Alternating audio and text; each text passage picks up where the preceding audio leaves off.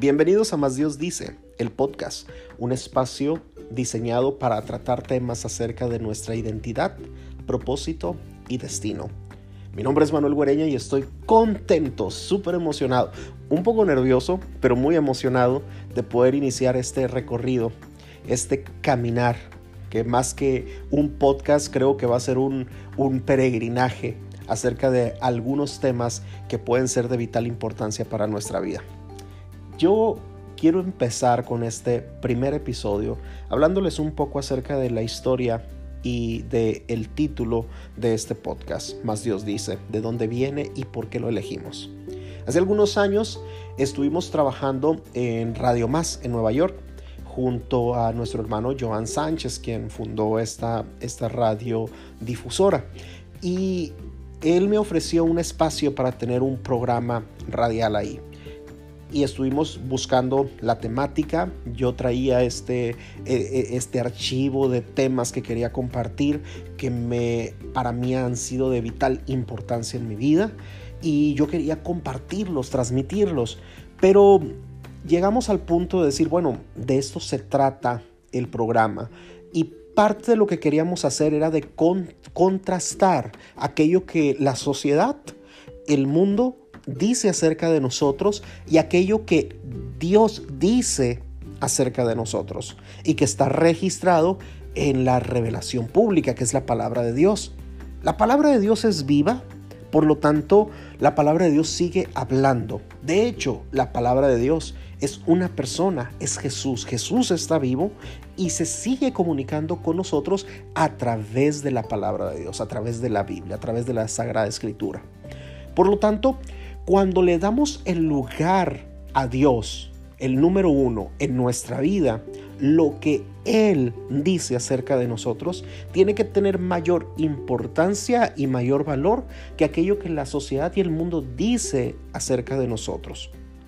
Y queríamos empezar ese proyecto con mucha emoción.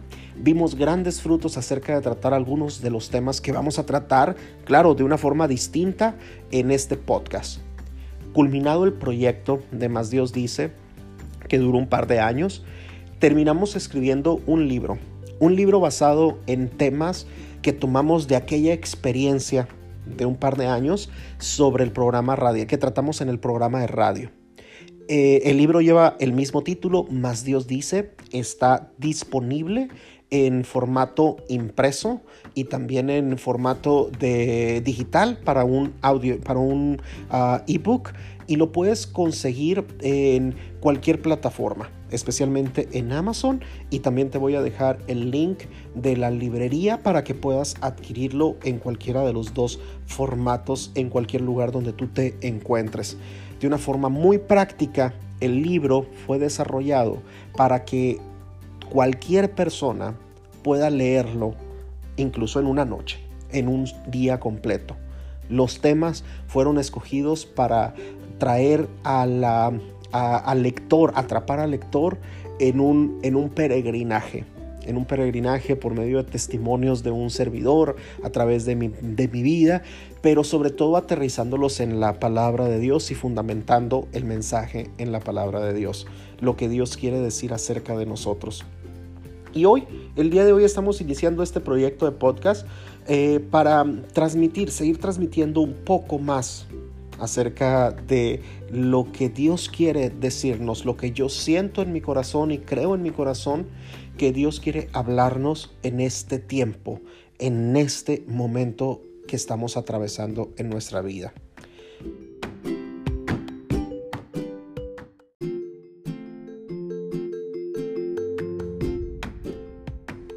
Bueno, déjame arrancar este primer episodio con un texto que a mí me llama muchísimo la atención en el profeta Isaías capítulo 49. Bueno, a mí me encanta muchísimo el verso 15 y el 16 porque es un verso que a mí me ha, ayudado muchísimo. Fue de los primeros, si no es que el primer verso con el cual yo tuve un contacto muy profundo y muy transformador en cuando yo recién llegué por primera vez a una iglesia en mi 1999, específicamente un grupo de jóvenes donde yo pude tener un encuentro con el amor de Dios.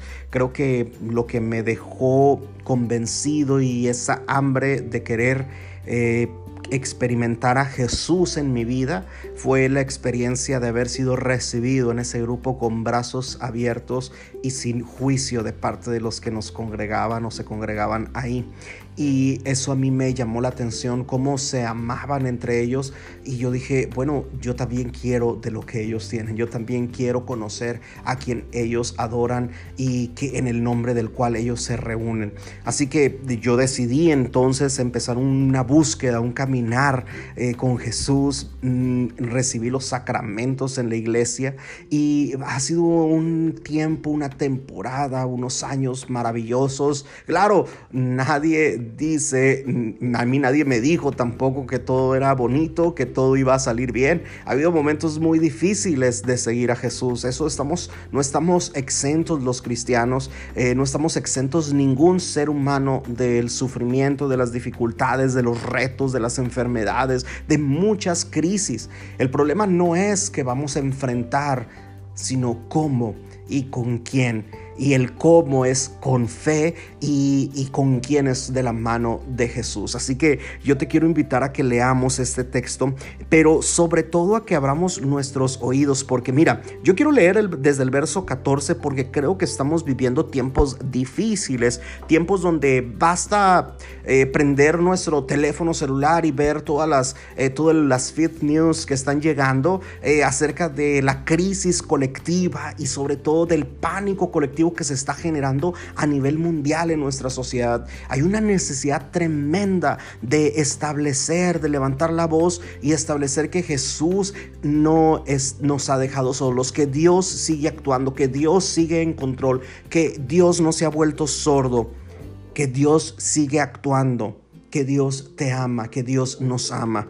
Así que eh, yo quiero leerlo desde ahí porque creo que necesitamos recordar que Dios no se ha olvidado de este mundo, no ha cerrado sus brazos y no ha dicho, no ha volteado su rostro de nosotros. Así que mira lo que dice el profeta Isaías en el capítulo 49, versos 14 al 16.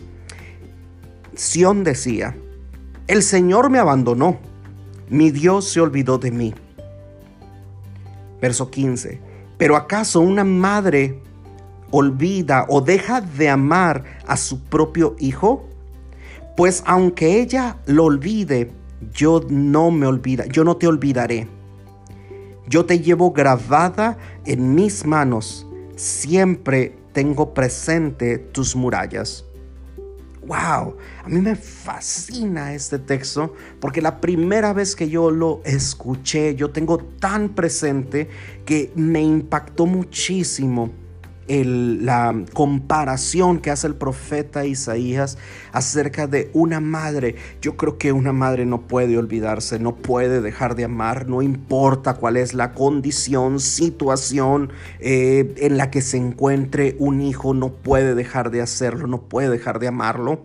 Creo que es natural de una madre amar hasta el extremo al hijo de sus entrañas, pero, dice el profeta, aunque alguien aunque una mujer se olvide de su hijo, dice Dios, yo no me olvidaré de ti. Te llevo grabada. Otra versión dice, te llevo tatuada en la palma de mis manos.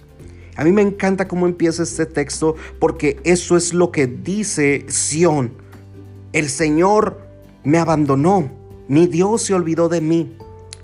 Creo que partiendo desde el verso 14, lo que estamos viviendo hoy y que tal vez tú estés atravesando, a lo mejor no de la crisis mundial, pero sí a lo mejor en algo más concreto en tu vida una situación que te ha cambiado la ruta, una enfermedad que tal vez ha llegado a tu casa, a tu familia, a tu persona, tal vez una crisis financiera que ha cerrado las llaves, el flujo, que ha habido problemas en la empresa, que eh, estás a punto de una bancarrota, que el negocio fracasó, que las ventas no han mejorado, que no sé, tantas cosas que a veces atravesamos los seres humanos, que pareciera que estamos como en un desierto que estamos como en un lugar solitario, aislados, como que Dios se ha olvidado de nosotros, como que Dios se ha olvidado de ti. Y a veces eh, este clamor de y esta, esta declaración de tal vez Dios se olvidó de mí, eh, tal vez Dios me abandonó.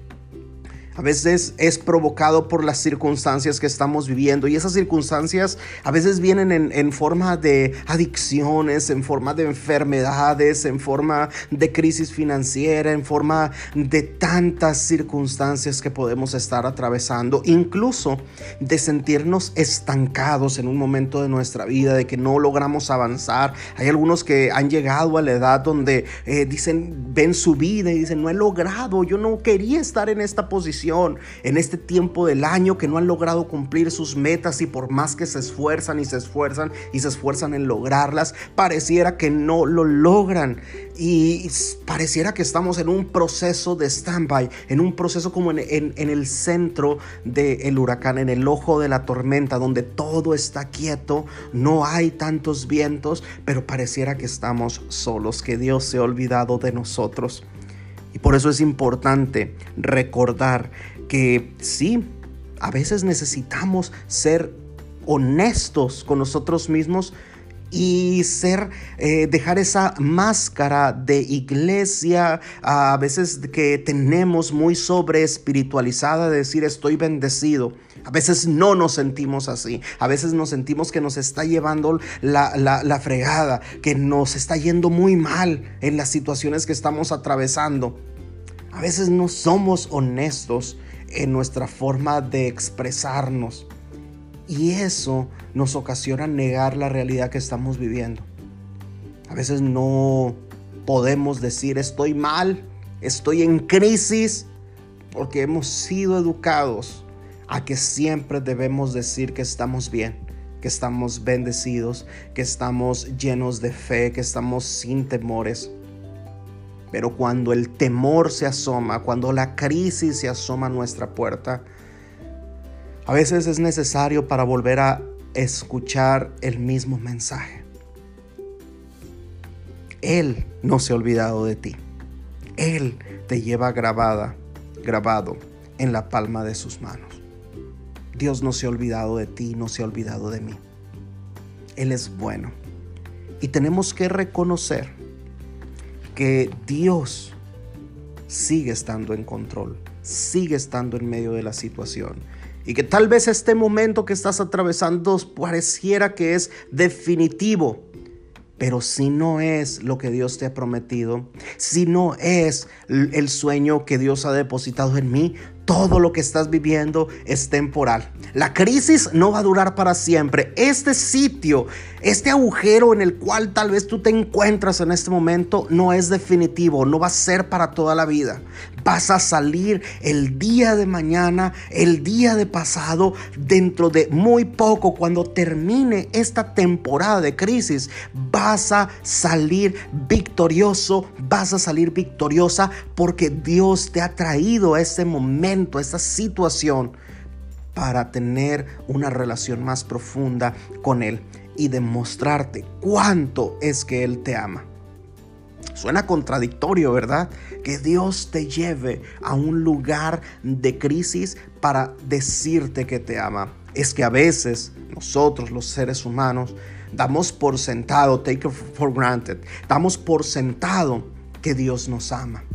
Y a veces no vivimos esa experiencia real del amor de Dios. Y necesitamos ser llevados al desierto, necesitamos ser pasados por el fuego, necesitamos ser pasados por la crisis, porque es precisamente en ese clamor donde podemos, ya podemos llegar a decir, Dios me abandonó, Dios se olvidó de mí, que es cuando viene la palabra de sanidad, de restauración y la afirmación de que Dios sigue en control, de que Dios no se ha olvidado de ti, que Dios te ama, que Él no está sordo a tus peticiones, que Dios no ha dejado de actuar, que Dios sigue estando en control.